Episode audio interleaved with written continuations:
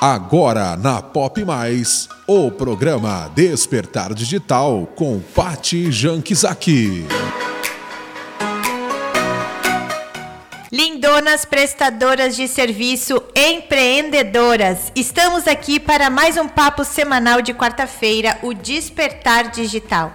Eu sou a Paty Jankzak, estrategista digital e mentora de empreendedoras que cansaram de ser irrelevantes e querem ser reconhecidas como autoridade e referência por meio de um posicionamento digital estratégico. E o que queremos aqui é promover o protagonismo através do autoconhecimento voltado ao empreendedorismo. E nessa semana nós iremos falar sobre como saber a melhor hora de vender online. O momento certo para começar a vender no digital não se trata apenas de escolher a data para o início das atividades. Antes de colocar esse objetivo em prática, é essencial estudar muito sobre o comportamento do mercado e dos potenciais clientes. E para contribuir no debate desse assunto, eu convidei a Parvati Posser, que é formada em administração de empresas pela UX e pós-graduada em marketing pela FGV, sócia proprietária da Polimodas e responsável pela gestão do e-commerce e mídias digitais da empresa. Seja bem-vinda, Parvati. Hum. Pati, obrigada, obrigada pelo convite convite. Boa tarde para as mulheres que nos escutam hoje, né? Vamos tentar passar um pouquinho do nosso conhecimento e da nossa experiência lá da loja. Com certeza. Parvati, a Polimodas já atua no e-commerce né, há mais ou menos oito anos e foi pioneira aqui em Caxias do Sul nas vendas online. Conta pra gente como foi essa decisão de começar a vender online e o que determinou essa decisão. Afinal de contas, vocês já vinham do comércio de rua, do físico, e vocês então foram para as vendas online. Isso, então a gente começou com o nosso e-commerce, ele foi para o ar né, em março de 2014. Eu acho que ficou uns 10 meses incubado toda a proposta de e-commerce antes de realmente ir para o ar. Foi uma. A gente estava com uma assessoria do Sebrae na loja. Então nós falávamos sobre né, oportunidades, ameaças, toda aquela análise SWOT. E daí eles falaram: vamos, vamos para essa linha de e-commerce e tal. E a Diva, que é a proprietária da Poli, né? Uh, junto com a gente, ela era muito. queria muito fazer, tá sempre buscando, assim, muito forte essa parte de estar tá sempre buscando a novidade. E daí, junto com o Sebrae, ela que tinha essa vontade muito grande de ir para o e-commerce, então foi devagarinho, foi sendo pensado e foi lançado então o e-commerce da Polimodas. Quanto tempo vocês já tinham as lojas físicas para realmente pensar nessa possibilidade? Pati, a gente tem a loja física em São Pellegrino há 44 anos. Então, há muito tempo as lojas físicas já existem, né? E a gente sempre busca, tem que estar sempre buscando evoluir, né? Não dá para ficar parado, senão o mercado acaba com a gente, né? Tem que estar sempre buscando evoluir. E dentro dessa proposta que a gente foi buscar antes, muito antes do que a gente, né? Quase não tinha, assim, era, era poucos e-commerce, na verdade, comparado com hoje. Acho que o aumento, nem sei, esses números devem ser absurdo o aumento de e-commerce dessa época para cá. Então, realmente, a gente foi muito pioneira nisso, assim, de começar quando as pessoas ainda nem compravam muito online, né? Exatamente, as pessoas estavam acostumadas a ir até a empresa, comprar até a loja, comprar da marca de vocês, mas elas ainda não tinham esse costume. Uh, é óbvio que existiam ainda poucas pessoas, a gente está falando quase 10 anos atrás, 10 anos atrás a internet ainda era mato que a gente brinca, né? Mudou muito, né? Evoluiu muito essa parte de compra online. As pessoas tinham muito medo de comprar e não receber o produto, né? Exato, e vocês realmente esse pioneirismo mostra que vocês têm uma veia bem inovadora aí, né? Com certeza. Legal. Uh, Parvati, as mudanças, a gente está falando né, de hábitos, de comportamentos, né? Então a gente teve mudanças muito grandes uh, no hábito, nos comportamentos de compra né, das pessoas. E a pandemia foi um divisor de águas, né? Uh, a pandemia que a gente viveu aqui dois anos atrás foi um divisor, porque trouxe também um novo cenário para nós. Apresentou um novo cenário onde muitas lojas físicas precisaram fechar suas portas, né? Precisaram, nesse período, não, não cancelar sua operação, fechar suas portas, mas na mesma medida diversos negócios do setor de e-commerce começaram, nasceram muitos negócios no, uh, na venda virtual. Inclusive, eu tenho dados aqui, tu falou, ah, não sei quanto foi o crescimento, mas olha só, a Associação Brasileira de Comércio Eletrônico nos fala que entre março e abril de 2020, ou seja, bem no primeiro mês da pandemia, aproximadamente 100 mil novos, novos negócios foram 100 abertos. 100 mil. Pensa, em um 100 mês. mil em um mês. É muito, muito grande esse número, né? Então, além da adaptação necessária, porque não é só abrir um negócio, existe toda uma adaptação que precisa ser feita para abrir um negócio online, né? Então, muitos empreendedores ficam de olho nos números. Nossa, as vendas estão crescendo, os números estão crescendo, o potencial do mercado está cada vez maior, né? Mas, porque o vender online pode trazer oportunidades para os negócios, mas até então, até o mesmo, a mesma entidade, a mesma associação mostra que o faturamento do segmento aumentou 56% também, comparado ao mesmo período do ano anterior. Então, assim, aumentou o número de negócios, aumentou as vendas e aumentou o faturamento. Por outro lado, para um negócio online ter sucesso, vai muito mais do que lançar um site, né? Não é só abrir uma loja virtual e tu vai vender. Não é assim que os clientes vão aparecer. Então a gente precisa o quê? Se destacar também diante da concorrência. Como é que foi a adaptação da Polimodos para esse novo universo? Bom, Patrícia, eu diria sim que sim que houve um crescimento absurdo das vendas do e-commerce na pandemia, isso é certo. Nós sentimos muito isso na loja de um ano para o outro. A gente sempre teve um crescimento, tá? A partir desde o primeiro momento que a gente abriu o e-commerce, nós sempre tivemos todos os anos um grande crescimento. 30, 40% por ano de crescimento. Claro, tu começa de um valor muito baixo, fazer 30% em cima de um faturamento muito baixo é relativamente fácil, né? Mas a gente sempre, desde que a gente abriu, teve esse crescimento. Quando começou a pandemia, a gente continuou com esse crescimento. Não vou dizer que esse crescimento deu muito maior, deu um pouco maior do que nós vínhamos acostumados todos os anos crescer, mas também houve uma certa retração da compra. Então, as, outras, as lojas estavam fechadas, mas a maioria da gente, das pessoas trabalhava em casa, home office, e não precisavam de roupa, que é o meu segmento, né? Sim. Então, houve também uma retração do mercado nesses anos de pandemia e um aumento de competitividade pela quantidade de empresas que foram para o e-commerce também. Então, não é porque a gente abre um negócio que sai vendendo no e-commerce, muito pelo contrário, né? Às vezes é difícil de tu conseguir 100 pessoas acessando o teu site por dia quando a gente abre um negócio, porque se você não pagar e pagar para aparecer é caro, você não tem um espaço organicamente ainda. Então é um desafio, né? Então houve esse crescimento na pandemia, sim, mas eu vejo que houve um crescimento muito, muito forte dentro das mídias digitais também, dessa venda. Eu, as pessoas estão vendendo muito pelas mídias digitais e algumas estão indo para o e-commerce, né?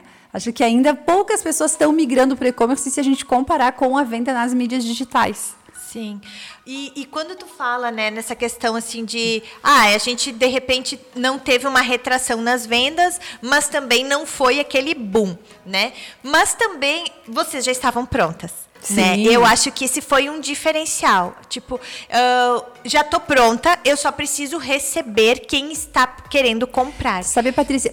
Não sei se é Paty, se é Patrícia, Como fala Paty. Vai de Paty. A gente sentiu um crescimento maior ainda no segundo ano da pandemia. Porque, uhum. como no primeiro ano houve essa retração que as pessoas não saíam, então houve essa migração de pessoas para o e-commerce. As pessoas estavam retraídas no meu setor, claro. né, que era de roupa. Outros setores eu sei que isso não aconteceu. Mas no segundo ano de pandemia, daí sim, a gente já viu um crescimento bem grande. E eu estava realmente assim, porque no passado o que, que acontecia? Março, abril, maio, junho, que são meses muito bons para a gente, porque a gente vende roupas de frio, que soma valor e tal. É um, é bastante assim sazonal a nossa uhum. venda de e-commerce, que a gente vende muito mais inverno do que verão. Sério? Sim. Poxa, que legal. E ano passado, então, eu vendi muito. Março, abril, maio, e eu tava com medo esse ano que isso fosse baixar as vendas, porque agora tava tudo fechado. Eu, a gente atende o pessoal de São Paulo, São Paulo ficou fechado até as lojas da Grande São Paulo ficaram fechadas até, acho que até setembro. Eu sei que nós falávamos com as clientes e as lojas físicas estavam fechadas lá. Então eu achei que esse ano fosse não ter esse crescimento que a gente estava acostumada, mas não. O crescimento continuou. Uhum. Então achei que pelas, uh, pelas lojas físicas estarem fechadas no ano passado a gente teria vendido a mais, mas não. Continuou esse ano, graças a Deus, né? Também tá todo mundo precisando de roupa para sair, para Sim.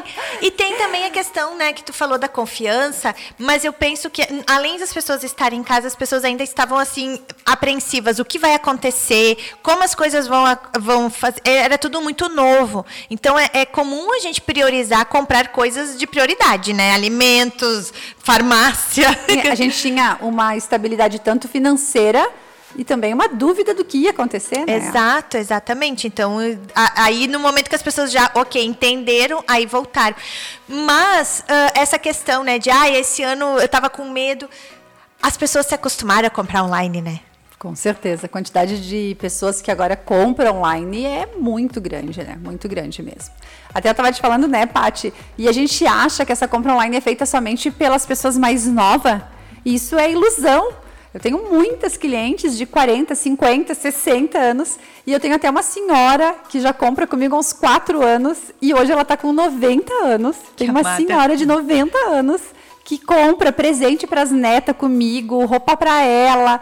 É muito interessante de ver que não é somente esse público jovem que está no e-commerce, mas que está todo mundo querendo descobrir esse processo novo de compra, né? Exato. E isso que tu colocou é muito legal para a gente uh, trazer que normalmente as pessoas pensam, né, quem vai vender no online. Então, o que, que eu escuto? Ah, eu boto a minha venda online e deixo rodando. Uh, tem essa tem que ter essa questão mais de próxima, né? Tu falou, nossa, eu tenho uma cliente que já compra há quatro anos. Quer dizer que tu conhece as tuas clientes, tu tem uma relação com as tuas clientes. Ah, Paty, isso é muito legal. Porque quando a gente abriu o e-commerce, eu pensava assim, Bom, quem vai comprar online, quem vai comprar na internet é porque não quer se relacionar. Porque se ela quisesse se relacionar, ela ia numa loja física e se relacionava com a vendedora, com a equipe da loja física. Ela já está comprando no e-commerce porque não quer relacionamento nenhum com vendedoras, com equipe de vendas. Foi um grande engano, um grande engano muito, muito grande. grande engano, grande. grande, grande, grande. Porque as pessoas precisam muito de ajuda do e-commerce. Então não dá para pensar em montar um e-commerce e também não pensar em todos os canais de atendimento para este cliente. Olha, eu não sei dizer em números, Paty, mas eu, olha, com certeza, no mínimo 50% do, das vendas que saem no nosso e-commerce tem atendimento antes de sair a venda. A pessoa entra em contato, que, claro, a roupa também é, tem é um pouquinho mais difícil porque tem todo aquele processo de servir a roupa, claro. né? Então a gente tem esse atendimento muito, muito assim, personalizado. muito personalizado. Então a pessoa liga, quer saber se vai servir, passa o tamanho, quer saber o toque do tecido. Então realmente a roupa tem essas peculiaridades que talvez outros produtos não tenham tanto, tá?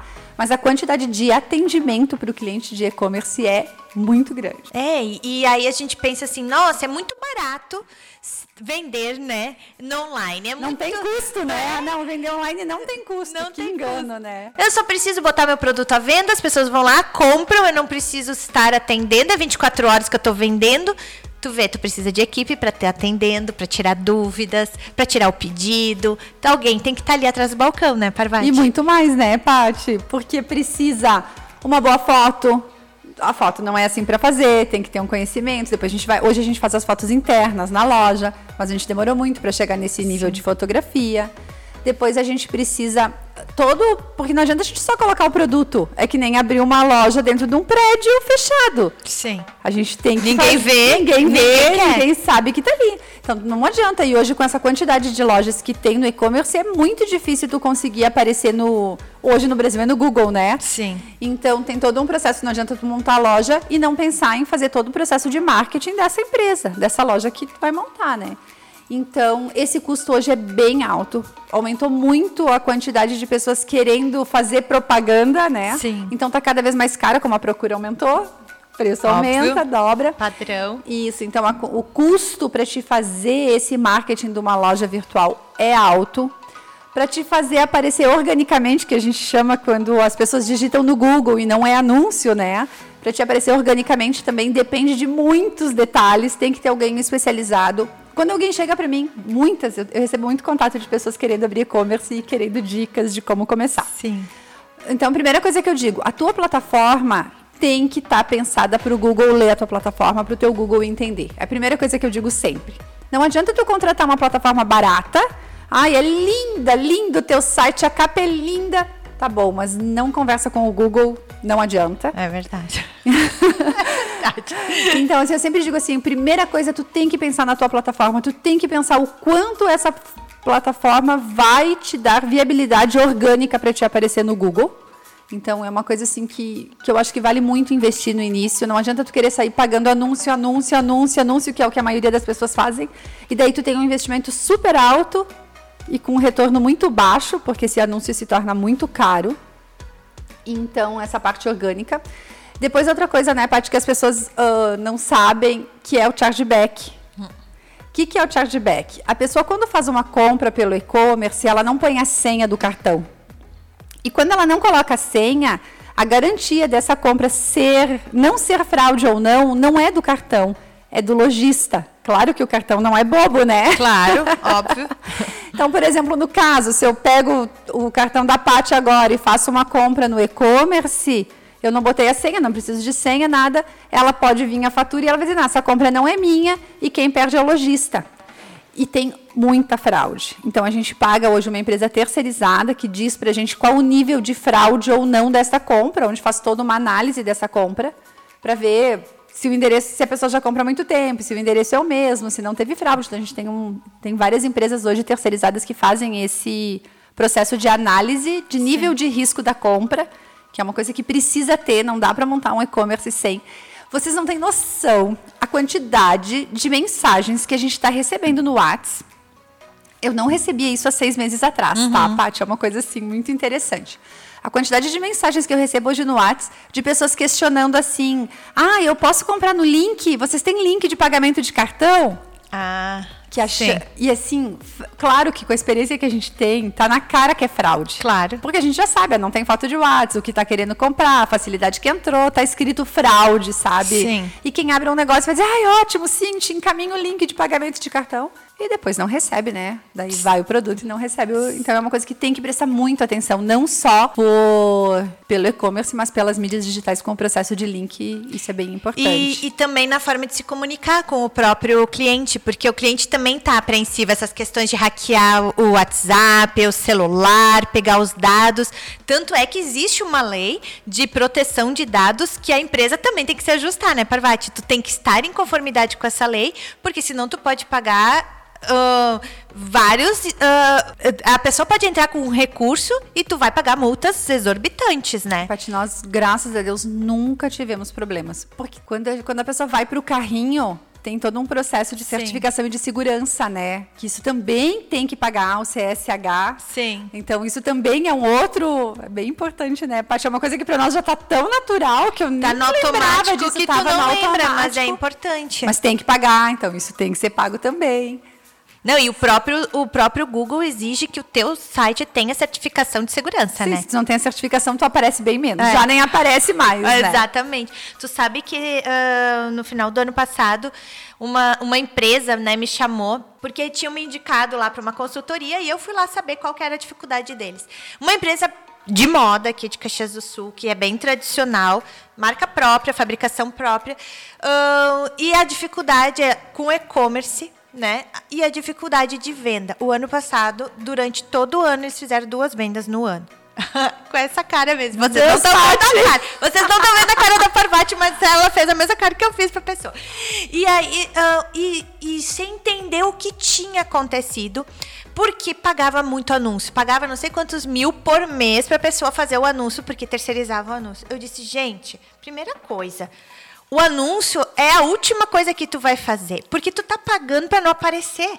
Se o teu site, como tu mesmo falou, não é otimizado, tu paga sim o anúncio. Mas se o teu site não é otimizado para o Google, para começo de conversa, e tem uma outra questão que é importante também, que é a experiência do usuário no site. Tem que ser fácil para ele comprar, né, Parvati? Porque se tu tem um monte de vai lá, volta aqui, agora vai mais uh, a pessoa desiste da compra. Se não é fácil, se não é simples, se ela não olha e diz, ok, é só apertar um clique e eu já estou comprando, ela desiste, porque tem tanta opção, é, a concorrência é tamanha que ela vai para outro lugar, ela vai se dispersar, ela perdeu o interesse. Então, tem que ser fácil também, né? A gente faz todo ano melhorias constantes no processo de carrinho, no processo de produto, no, todo ano a gente faz melhorias constantes nisso. Sempre tem o que melhorar. Se tu parar para olhar, sempre tem detalhes que podem melhorar na na, na, na jornada de compras, isso. né? Eu ia dizer outra coisa, mas sim, nessa parte de tu entrar no site e poder usar os filtros, toda essa parte de navegação do de site. De navegação. Porque se eu não encontro, ah, eu é, tá escondido em algum lugar a informação, eu já não consigo, eu já não consigo. Ah, eu desisto, porque hoje tá tudo tão fácil que a pessoa. E é tanta variedade de produto, né? Exato. E muitas vezes a compra online ela é feita por impulso, né? Então, não é assim, nossa, eu estou aqui fazendo questão de comprar esse produto. Eu sempre falo, Paty, que eu não gosto de vender por impulso no e-commerce, tá? Porque além de ter, então, todo esse custo, tem o custo da entrega, que também nós é. estávamos é. falando, né? Que é um custo grande. Nós aqui, como nós somos do sul do país, nós ficamos mais longe de, do resto do Brasil inteiro, né? Então, isso também já é um ponto, uma, um ponto fraco para os e-commerce aqui Sim. do sul, né?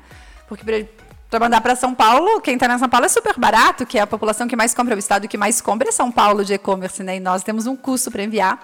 Tem todo um processo de troca. Como é que funciona o processo de troca?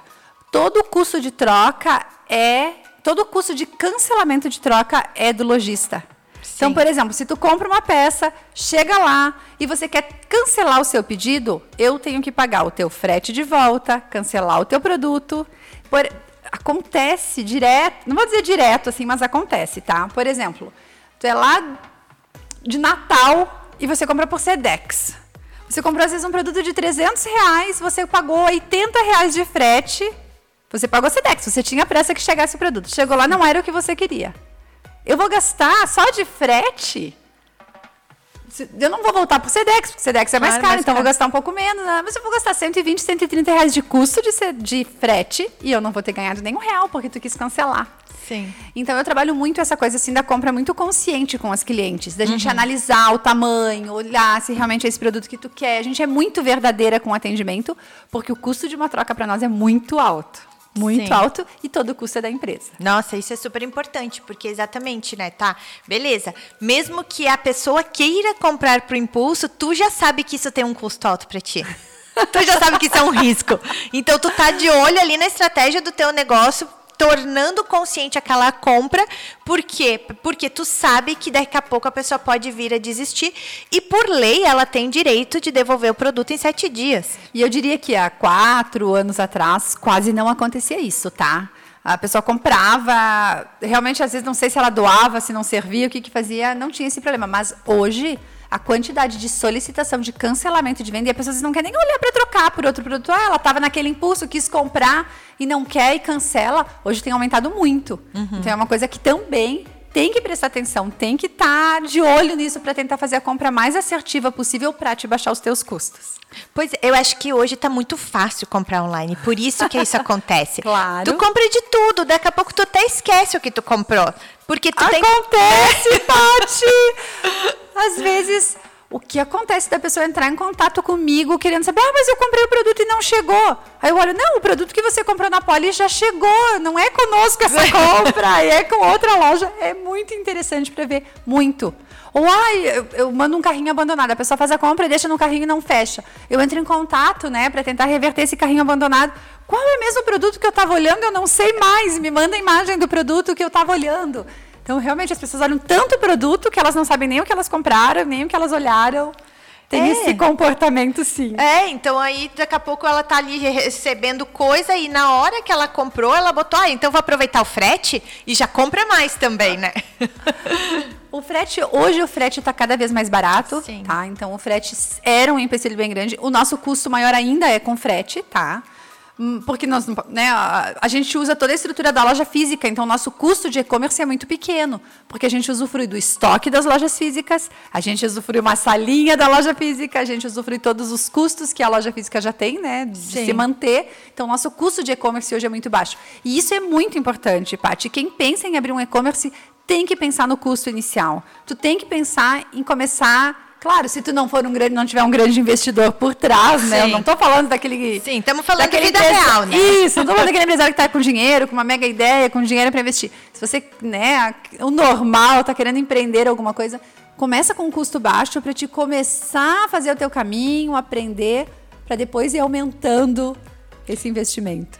Eu acho que também quando a gente fala, né, uh, sobre vendas, a gente tem que trazer muito o propósito da nossa marca, né? Então tu falou, ah, eu faço questão de tornar essa, essa compra consciente porque eu sei o custo que isso vai ter para mim. Então isso não é só por questão de gestão, é uma questão de propósito, é a forma como tu se relaciona com o teu público, com o teu e ele sente do outro lado, né? Essa questão, ah, eu sou muito verdadeiro, eu quero que essa compra seja consciente. Então, muitas vezes o empreendedor, ele olha para como tu disse, ah, eu quero vender no online, mas esquece do que eu quero por trás dessa venda que muitas vezes a gente tem o propósito de começar um negócio, mas quando a gente vai para online, a gente pensa que é tudo automático lá, que o negócio acontece por si só, que as pessoas estão querendo comprar mesmo, estão passando cartão de crédito, enlouquecida. E esquece de mostrar esse propósito, esquece de mostrar essa característica, a, a sua autenticidade. E é isso que aproxima né, os consumidores da própria marca o custo de trazer um cliente novo para o e-commerce vale, como é que é? a regra vale mesmo para as lojas físicas, né? O custo de tu manter um cliente é muito menor do que trazer um cliente novo para a empresa, né? Sim. Então eu digo assim que a recompra é dentro do meu ramo, né? Claro, claro. que se tu vende uma algum produto que a pessoa vai comprar só uma vez na vida, muda completamente. Mas dentro do meu ramo de confecção, que é um produto, uma roupa que a gente compra sempre, a mulher compra todo mês, né? Ou toda estação a recompra é muito importante. É muito importante trabalhar a recompra, trabalhar, entender por que esse cliente não está comprando. Todo o processo de atendimento de loja física vale para e-commerce. Sim. Não é um atendimento frio, não é um atendimento faz uma venda e nunca mais fala com o cliente, né? Muito pelo contrário. E aí tu trazer a tua, a tua personalidade, trazer o propósito da tua marca faz com que tu se conecte com esse cliente. Não é só o atendimento, né? Porque bom atendimento a gente encontra em todos os lugares, pelo menos é premissa. Mal atendimento que a gente foge, né? Vamos combinar. Um negócio hoje com mau atendimento, ele não se sustenta. Mas, Paty, eu sinto que sim. Claro, tem empresas muito boas nisso, mas tem muita gente abrindo e-commerce e achando que não precisa atender. E sim. eu escuto isso das clientes. É. Ai, eu nunca recebi um atendimento que nem eu recebo de vocês. O tempo inteiro. A gente tem um processo na página, agora eu vou fazer uma propaganda, Faz porque aí. eu tenho muito orgulho disso. A gente tem um processo de atendimento da, da página que a pessoa pode ir lá e colocar as estrelinhas e avaliar a, a poli, tá? Eu sempre brinco que as pessoas devem achar que é a gente que faz aquilo. É. Porque a gente tem mais de 250, 300 avaliações, mais nem sei em quantas a gente está hoje. Mas a gente acho que deve ter uma estrelinha quatro, o resto é tudo cinco e as pessoas fazem testão pra gente. Hum, é muito legal que isso. Lindo. É, assim, eu tenho muito orgulho realmente disso, porque uh, eu acho que esse é o grande diferencial. De tu abrir um e-commerce, tu bancar o atendimento e saber que tu não está abrindo uma loja fria que aquilo tem vida, que é o que tu está falando, que é, que é a identidade da Exato. empresa, que é a alma da empresa, que aquilo tem vida. Que, que ela pode confiar, né? E ela está conectada com vocês. E aí a gente está falando, né, sobre a questão de, uh, de venda online, mas a gente também pode pensar, né, trazendo assim para a realidade de qualquer empreendedor, seja um empreendedor uh, autônomo, liberal, um profissional liberal, né, ou uma pequena empreendedora que tem ali uh, pequenos, uma artesã por exemplo, que vende produtos artesanais, que vende uh, coisas que, que ela mesma faz, né? Até pequenos negócios, grandes negócios. A gente está falando de venda online, mas a gente necessariamente não precisa só falar de loja virtual. A gente tem outros formatos que a venda online possibilita e que, uh, que daqui a pouco as pessoas estão tão acostumadas a pensar que elas precisam ter uma estrutura de site, que elas precisam, nossa, agora eu tenho que contratar um site, eu tenho que fazer tudo isso e eu não tenho condições. A gente pode vender pelo, eu, eu digo, se tu não vende pelo direct, não queira ter uma loja virtual. Temos essas possibilidades, né? A gente tem o marketplace, que a gente pode colocar o nosso produto na loja de outras pessoas. Nós temos as vendas pelas redes sociais, o WhatsApp, meu Deus, o WhatsApp é assim maravilhoso, né? Eu digo que quando a gente começou, não tinha. Não tinha essas medidas fazer desse jeito, não tinha o WhatsApp. Então, quando a gente começou, era só o, o site, a loja site. virtual. Tinha já o marketplace, tá? O que, que é o marketplace, né? Paty explica, que pode ter muita Sim. gente que não sabe. Não, marketplace é tu vender nas lojas virtuais de outras pessoas. Mercado isso. Livre é um marketplace. A Magazine Luiza. Magazine Luiza. Então, tudo isso, claro, cada marketplace tem um nicho de atuação e que tu precisa ver. Bom, eu não vou vender o meu artesanato, talvez, uh, no Magazine Luiza, mas eu posso vender o meu artesanato no Mercado Livre, por que não? Então, a gente olha o, o, o, o, nicho de atuação daquele marketplace e aí a gente pode estar tá só comercializando sempre. E hoje as grandes empresas todas são marketplaces, né? É, exato. Isso explodiu na... Ah, Amazon, Submarino, até Centauro, todas, todas, todas Netshoes, Colombo, todas. É. Todas as lojas hoje, grandes lojas, são marketplaces, né? E hoje não, hoje que nem tu disse, eu acho que não dá para te pensar em abrir um e-commerce se tu não tem um Insta vendendo. É. Se tu não tem. O WhatsApp é um pouco mais pessoal esse relacionamento já pelo WhatsApp, porque a pessoa te encontra por uma outra mídia para depois cair o atendimento no WhatsApp, na verdade, né? Mas eu acho que hoje o caminho inverteu, né? Tem que ser as mídias digitais para depois ir para o e-commerce. É, se tu não consegue gerar o desejo na tua rede social, aí sim, gratuita, né? Então, gratuita, ninguém tá te cobrando para ter um, um perfil no Instagram, uma página no Facebook, mas se tu não consegue gerar o desejo da pessoa de querer o teu produto, de te chamar no direct e dizer, escuta, quanto custa, como é que eu faço para comprar, não é o momento ainda de, de abrir, de gastar, de ter todo o custo para abrir um e-commerce, com certeza não. E, e, é muita coisa que tu precisa saber por trás. Olha tudo isso que tu já falou, mas vocês atuam em todos os formatos, né? Então, assim, é, querendo ou não, vocês têm a loja virtual, vocês têm o site próprio de vocês, mas vocês também vendem por WhatsApp, vocês também vendem pelas redes sociais. Ou seja, só a loja virtual não é suficiente? Não existe mais. não sei se existe algum negócio sem mídias digitais hoje, né? Sim. Não sei. Não sei para onde a gente vai, porque a gente também, de certa forma, está um pouco saturado de Sim. tanta. de tanto produto, de tanto, tanto relacionamento de venda nas nossas mídias digitais, né? Mas hoje o caminho é as mídias digitais, né? Com certeza. Não existe como ficar fora desse mercado. E eu sempre digo assim também às vezes a gente olha uma empresa ah, que tem um monte de gente curtindo, isso não quer dizer que está vendendo, né? Ah, engajamento não paga boleto, né? É, então isso também é uma situação de tu olhar, ah, eu faço uma coisa muito criativa e não vendo, por quê? O que está errado?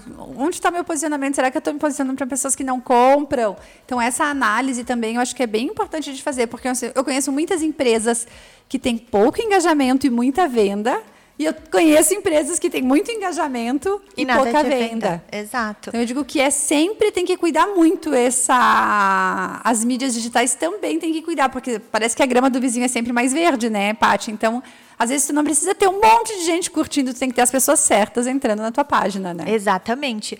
E isso é uma das coisas que eu vivo falando para as minhas clientes, né? Porque quando elas começam, ai, mas é que não está tendo engajamento. Compra, compra seguidores, né, Paty? Não, pelo amor de Deus, acho... não faça isso. Não faça isso. Não isso. faça isso. Não, mas eu digo para elas, me diz uma coisa, estão te chamando no direct para saber do teu serviço? Então, é isso. Esse é o, a, a principal métrica que a gente precisa. Por quê? Exatamente. Porque é isso que vai gerar. A venda acontece ali, né? A gente tem um programa de CRM na loja que a gente pode colocar. A gente coloca o produto que a gente faz a divulgação na mídia digital e faz a análise de um período quanto vendeu deste produto dentro da loja física, tá? Uhum. E produtos, às vezes, que não tem nenhuma interação é o que mais vende. E aquele produto, talvez que tenha muita interação, quase não vendeu. É muito interessante esse. Hoje a gente consegue fazer essa análise em números Sim. dentro da loja. E daí digo muito, assim, com muita certeza que engajamento não é venda, né? Que, claro que é lindo ter um Insta cheio de engajamento, mas não compra seguidores, por favor.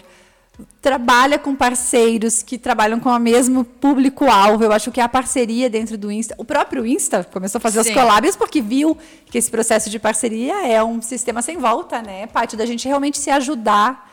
Então, trabalha com parceiros, devagarinho e vai construindo o teu público-alvo certo e não queira ter um monte de engajamento sem compra. Porque é um crescimento sustentável, né? Que tu consegue Isso. manter e tu conhece as pessoas, tu sabe quais são as demandas delas e como pode ajudá-las. Trazer um monte de gente, trazer uma multidão. E, Paty, outra coisa assim que eu quero falar um pouquinho é sobre a quantidade de pessoas vendendo um sonho. Ah, sim.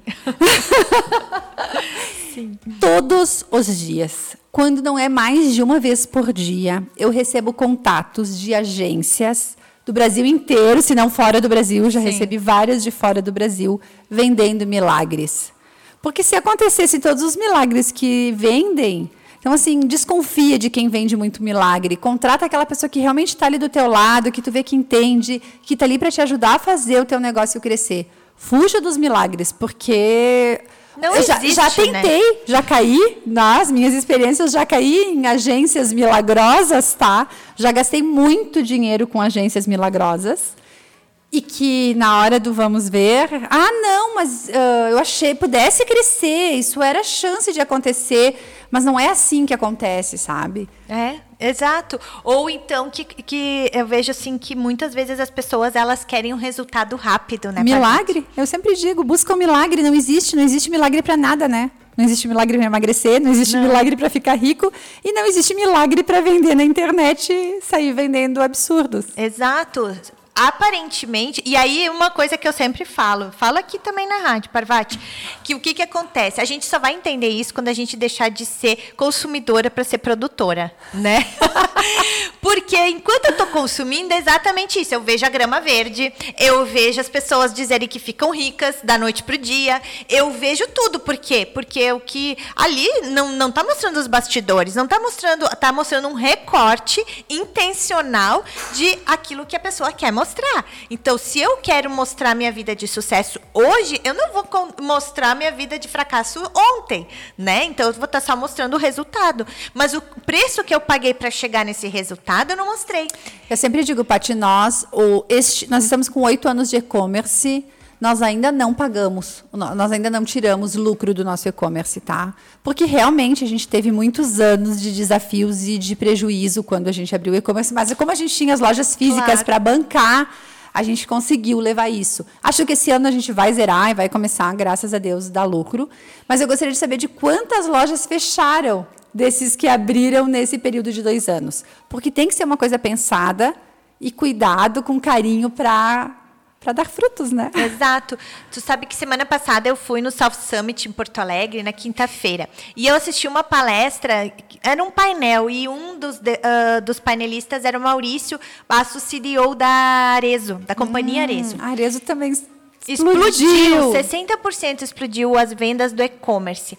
Mas eles também já têm há muito ah, tempo. A Arezo é o, ca... o case de sucesso da pandemia, tá? Sim. Então ela foi Exato, o, o mas por sucesso, quê? Assim. Olha só que legal. A... o que ele falou é: eles já tinham tudo eles já estavam no online. As pessoas conheciam o produto, Exato. não tinham medo de comprar o produto. Mas por que que eles cresceram? Porque eles levaram para a estratégia do negócio, tiraram do marketing e levaram para a estratégia. Eles começaram a ver o digital como sendo parte da estratégia do, da companhia, não só o marketing. Ah, é só uma ação de marketing, estamos nas redes sociais, relacionamento. É só uma ação de marketing, vamos divulgar nosso e-commerce. É só uma ação... Não, é todo mundo, desde o... De, até a, a dona do cafezinho lá, que serve o cafezinho, pensando que o digital é o novo formato para a empresa.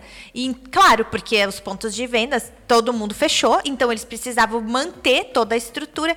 Então, muitas vezes, uh, o que as pessoas pensam é que o digital é ferramenta, porque tem as ferramentas disponíveis então, consumidora, eu tenho Instagram, entendeu? Tá todo mundo no Instagram. Mas o, qual é a estratégia que está por trás de eu vender através do Instagram?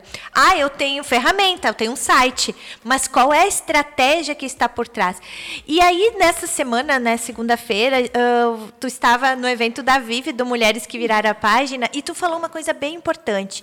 Que apesar de vocês já estarem há oito anos com e-commerce, o desafio de vocês na pandemia foi levar para a ponta também. A mesmo, mesmo case carezo, né?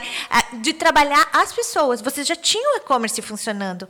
Mas. Se nós tínhamos mídias digitais, como tu diz, um departamento de. Não é de marketing, mas o um departamento de mídias digitais, que Sim. a gente, né, a parte digital que envolve o e-commerce funcionando muito bem. Mas a gente teve que passar para a equipe de venda, a equipe de ponta, também atuar com as lojas fechadas, né? E daí muito forte a gente fez esse processo. Como que foi esse desafio? Conta para nós. Ai, como foi esse desafio? Bom, primeiro, então, o atendimento do WhatsApp explodiu. Uhum. As lojas fechadas, nós tínhamos que fazer a venda com a loja fechada, então tanto avisar cliente que a gente estava trabalhando internamente, fazer esse contato individual com cada cliente. Então, o primeiro processo que a gente começou foi com o WhatsApp. Como nós já tínhamos os clientes fidelizados de loja física. Estou falando isso de loja física claro, agora até, parte loja física. Uh, a primeira coisa que a gente foi foi fazer esse contato com o WhatsApp. Esse contato de WhatsApp já existia, mas ele quadriplicou, não sei lá quanto Sim. aumentou hoje o nosso contato de WhatsApp do que dois anos e meio antes, antes e depois de pandemia, tá? Já havia, claro, o contato com WhatsApp, mas ele aumentou muito. Então a gente teve treinamento com a equipe desde como escrever uma mensagem, uh, pontuação, uh, deixar a mensagem mais próxima como colocar itálico, negrito, como usar letra maiúscula, minúscula, caixa alta, né? todo o processo de escrever uma mensagem. Depois começou os áudios. Então a gente houve um processo ensinando a fazer áudios, que os áudios não podiam ser longos, que eles tinham que ser direto, tinha que ser pessoal, tinha que ser nome da cliente. Então todo esse processo de evolução que o WhatsApp. Depois vídeos. Então, depois a gente começou num processo onde a gente, as, as meninas gravam um vídeo para encaminhar com as clientes, já mostrando as peças que elas gostam. E daí entra num processo da gente se expor, né? Total. Eu digo que os filhos da gente já estão, já sabem se expor, porque já estão nesse nasceram. mundo, já nasceram se expondo. Mas acho que para quem tem mais de 30, foi, um, foi, um, foi um desafio se expor. Se, ainda hoje a gente tem equipe que não faz vídeo, que a gente ainda está ali, tu pode, pode se expor e faz. E para nós foi um processo, eu digo, a Paty foi minha colega de, de curso de, é, vídeo, de vídeo, há uns quatro anos eu atrás, acho, cinco, Paty, é. não me lembro. E era uma coisa assim que eu morria de vergonha de fazer vídeo quando eu fui lá fazer esse treinamento de vídeo, né? Ai, como que vão achar da gente? Como é que tá o cabelo? Como é que tá não sei o quê? As pessoas não olham. Então eu sempre lembro que a Carol Sim. do curso falava, né, Paty? A pessoa vai olhar para aquilo que tu está falando. Tu não fica olhando o nariz, o pescoço da outra pessoa. Tu, tá falando, tu presta atenção no que ela está falando. Então, isso foi um desafio do WhatsApp para a equipe. Uhum. Depois, então, quando começou a voltar um pouco mais, que, come, que as meninas começaram a fazer esse processo, a gente começou a incentivar. Ah, daí veio as lives. Sim, né? E daí as lives, sim, foi um grande desafio para mim, em particular, ainda hoje. Olha que eu já fiz mais de 20 lives, eu acho. E ainda toda vez que tem live é um desafio, porque tu tem que ir lá, falar, trocar de roupa, tu se expõe no corpo, tu se expõe tudo para as pessoas, mas é uma coisa que dá muito resultado. A gente brinca, uh, na última live a gente chegou com picos de 240 pessoas assistindo. Isso Nossa. quer dizer que passou mais de 1.200 pessoas, porque para te manter... para te manter as pessoas ali, né? Ali, porque entra e sai, baixa, é. levanta, então quer dizer que passou mais de mil. Onde é que tu consegue uma hora de colocar essa quantidade de pessoas dentro de uma loja física olhando o teu produto? Isso que eu ia dizer. Pensa tu querer botar 300 pessoas num evento, olha a trabalheira que é, né? E as pessoas estão ali olhando o teu produto, tu está gerando Exato. necessidade de compra. Então daí veio as lives. Depois desse processo, então, as lives a gente começou há muito tempo. Meu, nem sei quando foi a nossa primeira live, mas um ano e meio mais. Sim. Já no primeiro ano da pandemia. A gente começou com o processo de incentivar instas individuais das meninas, onde elas também são protagonistas do, da marca. Influenciadoras da marca. Da marca, isso. São as micro-influenciadoras que a gente chama. Sim. Que hoje, as, as influenciadoras do Brasil hoje têm, às vezes, mais seguidores do que uma atriz famosa. Hoje, a competição entre esse processo de influenciadora é muito grande. E as micro-influenciadoras têm ganhado muito espaço Sim. também. Sim, verdade. Então, hoje a gente já tem seis. Ontem a gente incentiva, a gente bonifica as, as meninas que querem fazer o seu Insta, porque é uma coisa individual, a gente não obriga. E ontem a gente fez do primeiro mês. A gente já está uns seis meses dando treinamento. Daí a gente deu todo, todo o treinamento de como usar o Insta, de como fazer vídeo, todo o processo. E a gente já está um tempo, então, incentivando. E ontem, pela primeira vez, a gente começou a pagar a bonificação e a gente já está com seis. Nossa, seis que meninas legal. fazendo. E elas estão, assim, a autoestima delas. Ontem a Maiara deu um depoimento na reunião onde foi paga essa bonificação.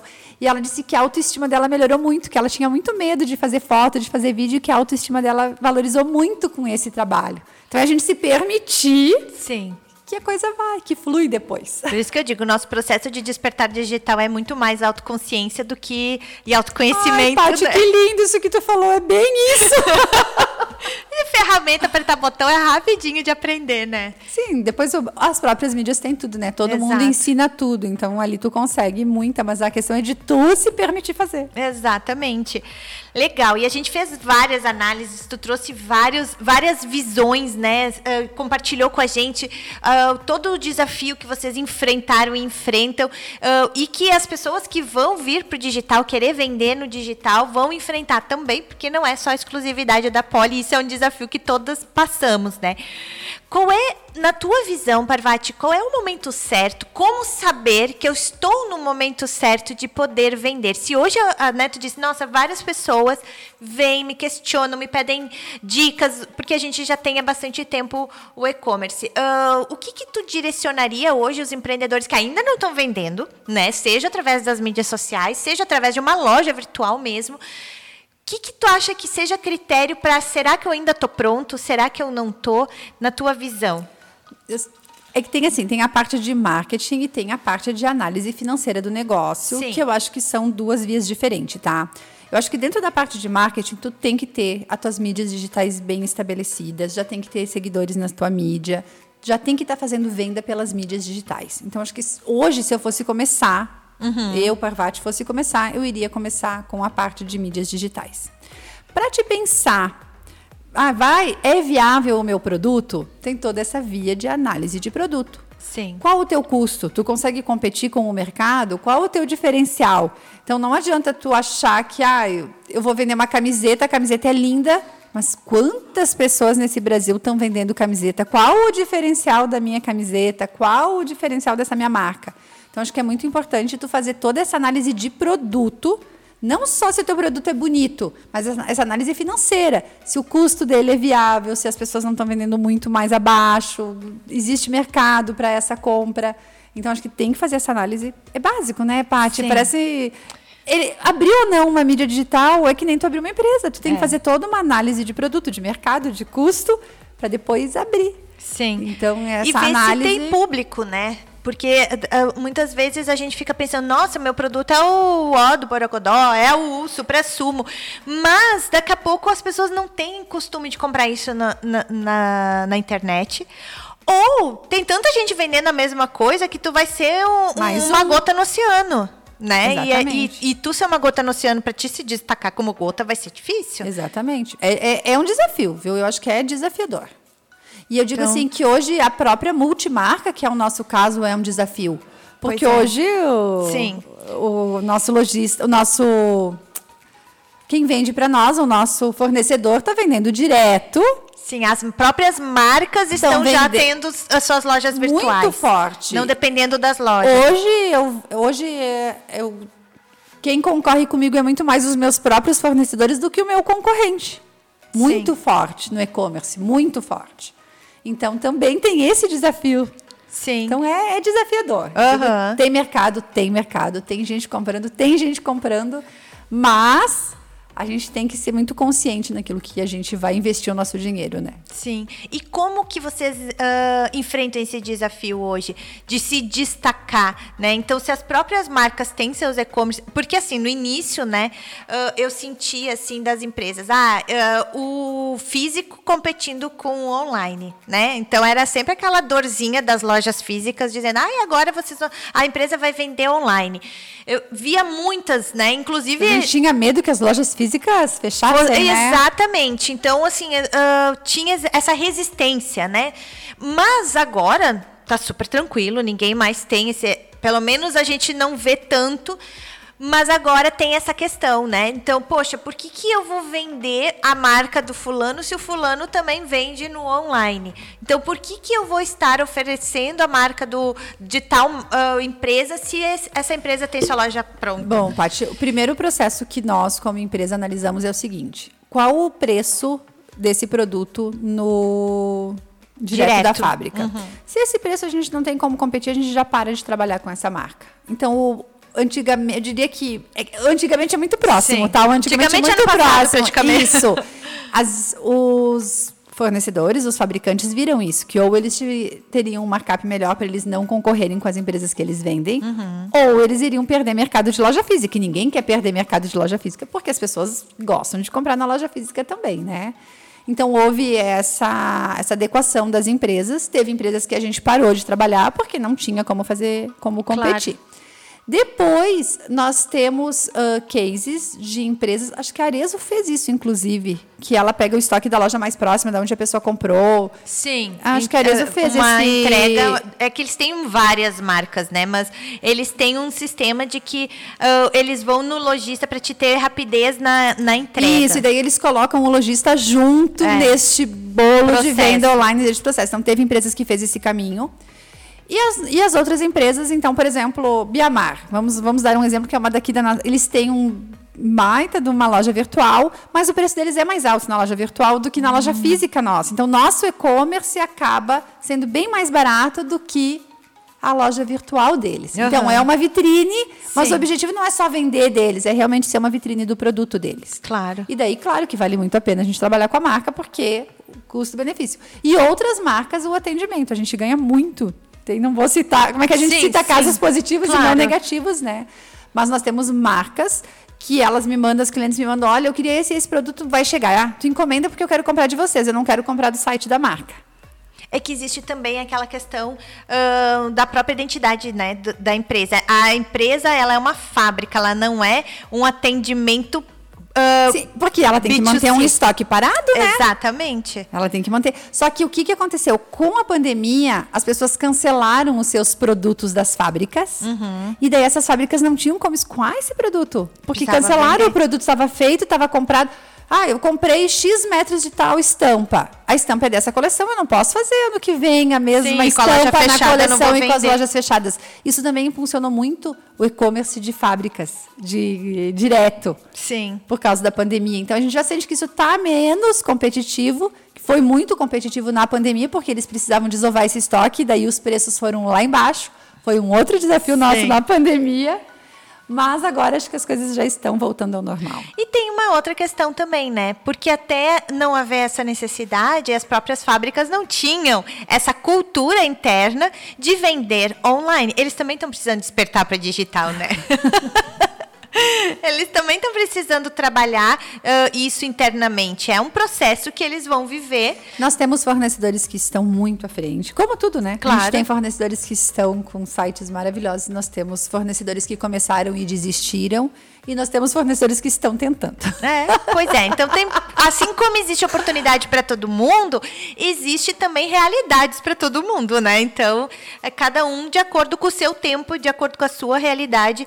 E eu vejo assim que o digital hoje ele nos revela isso também, porque antes do digital a gente não tinha acesso, a gente não conseguia ter esse parâmetro de entender, poxa, qual é o meu nível, que como é que eu estou hoje, ter essa análise. Por quê? Porque a gente estava ali no dia a dia e tinha pouco acesso às informações dos outros. E hoje a gente consegue ter acesso, compartilhar, entender, analisar, olhar para o concorrente, ter mais As informações. ferramentas digitais hoje me dizem exatamente como eu estou com cada palavra dos meus concorrentes do Brasil inteiro, Sim. né? Isso é Ex- muito interessante de analisar. Às E- vezes a gente não analisa, porque às vezes é triste de analisar, mas É, mas dá também, né? Até aquela tem que questão. analisar tudo. Tem que analisar. Não, mas de olhar o que eu tô bem e o que eu tô mal, o que o concorrente está fazendo, eu consigo olhar eh, os anúncios dos concorrentes, eu consigo olhar quais são as palavras que as pessoas estão buscando, o que que as então assim, eu vou, vou definir se eu vou ter algum produto no meu estoque, eu posso definir pela Tati, busca. eu digo que hoje, assim, por exemplo, quando a gente vai fazer um, o título do produto, Uhum. eu entro no Google e analiso. Por exemplo, sei lá, camisa de algodão branca, só para as pessoas terem uma Sim. ideia do que dá para fazer, tá? Eu vou lá e digito camisa de algodão branca e eu digito camisa branca de algodão.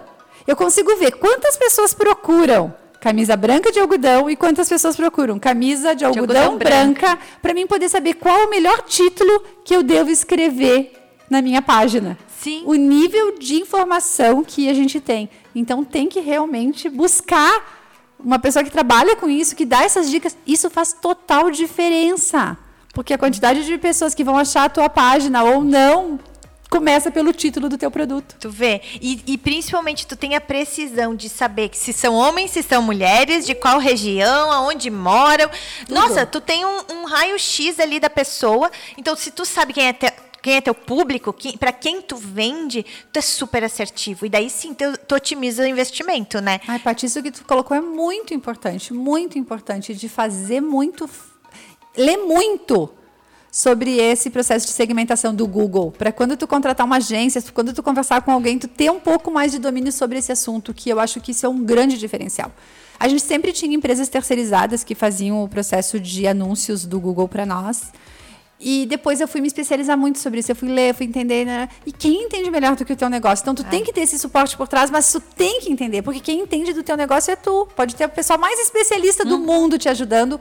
Ela vai te ajudar muito na parte técnica. Mas na parte do teu produto é tu que entende. Eu sempre digo, aprende a fazer porque daí tu vai dominar a estratégia e tu só precisa pagar para fazer em operacional, Isso. né?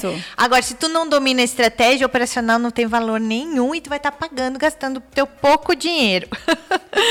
é, é o que eu penso Nós também. gastamos muito com isso. É. Olha só, a gente já vai se encaminhando para o final aqui, que o papo... Rapidinho, eu, né, eu te falei que aqui o negócio, o tempo voa, ainda mais quando o papo é bom. Uh, eu, Parvati, aqui no programa eu quero evidenciar tá, o que é necessário para profissionais fortalecer os seus negócios. Então, se a gente está falando de loja virtual, se a gente está falando de venda online, é uma das formas de poder fortalecer os nossos negócios. Para quê? Para melhorar o potencial de comunicação com as suas com as suas pessoas, com o seu público, para te alcançar, para te impactar mais pessoas, porque quanto mais pessoas tu impacta com aquilo que tu entrega no mundo, mais impacto isso vai ter nos teus resultados, né? Então, se a gente está falando de venda online, qual que é uh, o principal uh, caminho para a gente vender no online? Chegar nas pessoas, alcançar pessoas, porque se as pessoas não sabem que tu vende, elas não vão comprar de ti né? Então, o meu, meu propósito com o programa é justamente aumentar a capacidade empreendedora através do mercado digital, tá? E eu entendo, como eu te falei, que o caminho passa pelo autodesenvolvimento. É a gente falar é exatamente isso que tu disse. É primeiro eu entender da estratégia do meu negócio, eu saber quais são as possibilidades que o digital tem, eu praticar isso, né, pessoalmente, eu estar por dentro para então uh, compreender e desconstruir, principalmente algumas crenças que a gente tem, que a gente falou, né, do medo de aparecer, de se expor, né, porque isso nos limita. E quando a gente está uh, ultrapassando os nossos limites, os nossos resultados acabam sendo muito maiores, porque a gente começa a potencializar aquilo que a gente tem de tão incrível, né? E é por isso que eu acredito que o autoconhecimento e a comunicação é que se constrói este caminho. Um, então, semanalmente eu vou receber aqui, como tu, que eu estou muito feliz de te ter aqui, empreendedoras que já despertaram para o digital, que já estão em ação, que já estão tendo resultados, para contar um pouquinho das suas experiências. Porque eu acredito também que quando tu compartilha a tua história, tu potencializa a história de outras pessoas. E eu tenho certeza que hoje, tudo que tu compartilhou da história de vocês, dos desafios de vocês e dos planos de vocês também. Uh, vai potencializar, vai servir para aumentar e melhorar a história de muita gente. Então, quero te agradecer por ter aceitado o meu convite de estar aqui comigo hoje. Paty, se eu puder deixar assim uma mensagem final que nesses essa pandemia trouxe muito assim para mim, foi se permita. Se permita fazer o vídeo, se permita mostrar o trabalho que tu faz, não tenha medo. Tu tá ali para aprender. O teu primeiro vídeo vai ser pior do que o segundo, e o terceiro vai ser melhor, e o quarto vai ser melhor.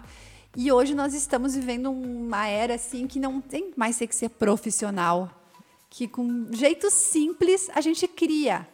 E a gente sempre brinca assim lá na loja, é melhor fazer do que ser perfeito. Que é muito melhor tu fazer do que tu buscar a perfeição, que a perfeição não existe, na verdade, né? Cada um é vai verdade. olhar de uma forma. Então, se tu se permitir fazer, ir para as mídias, colocar a tua cara, mostrar o teu produto e ir construindo uma, um caminho sólido, assim, um caminho real, sem o sonho irreal. O sonho é, é bom para nos dar a direção que a gente Isso. quer chegar, mas a gente não vive de sonho, né? Tem que ter o sonho, tem que saber naquilo, tem que sonhar, claro, mas a gente tem que ir ali no dia a dia. Eu acho que são pequenas ações que vão fazendo o resultado. Não existe uma grande coisa. Isso vale muito para as mídias digitais e para o e-commerce. É muito difícil tu fazer uma grande coisa para ter um grande resultado. É. São pequenas, pequenas, pequenas, a soma de pequenas ações que vai trazendo o teu resultado. Exatamente. E eu quero lembrar aqui a audiência, né, uh, que todo mundo que está nos ouvindo que despertar para o digital não é mais uma escolha, é uma necessidade. Então, se você deseja que o seu negócio evolua e gere resultados, né, tu tem que despertar para o digital. Então, esteja consciente e esteja preparado. E continue aqui com a gente na Rádio Pop Mais, acompanhando o programa de Despertar Digital, que acontece toda quarta-feira, das 14 às 15 horas aqui ao vivo na rádio e depois disponível no Spotify e outras plataformas aí de áudio. E também durante a programação diária aqui da rádio com drops de dicas práticas para você entrar em ação. Quero também te convidar a me acompanhar nas redes sociais, no pat com y.jankzak, pois diariamente estou trazendo conteúdos que realmente ajudam a despertar para o digital. E para finalizar, Parvati, eu sempre faço um convitezinho aqui para nossa audiência e te convido, bora despertar para o digital? com certeza.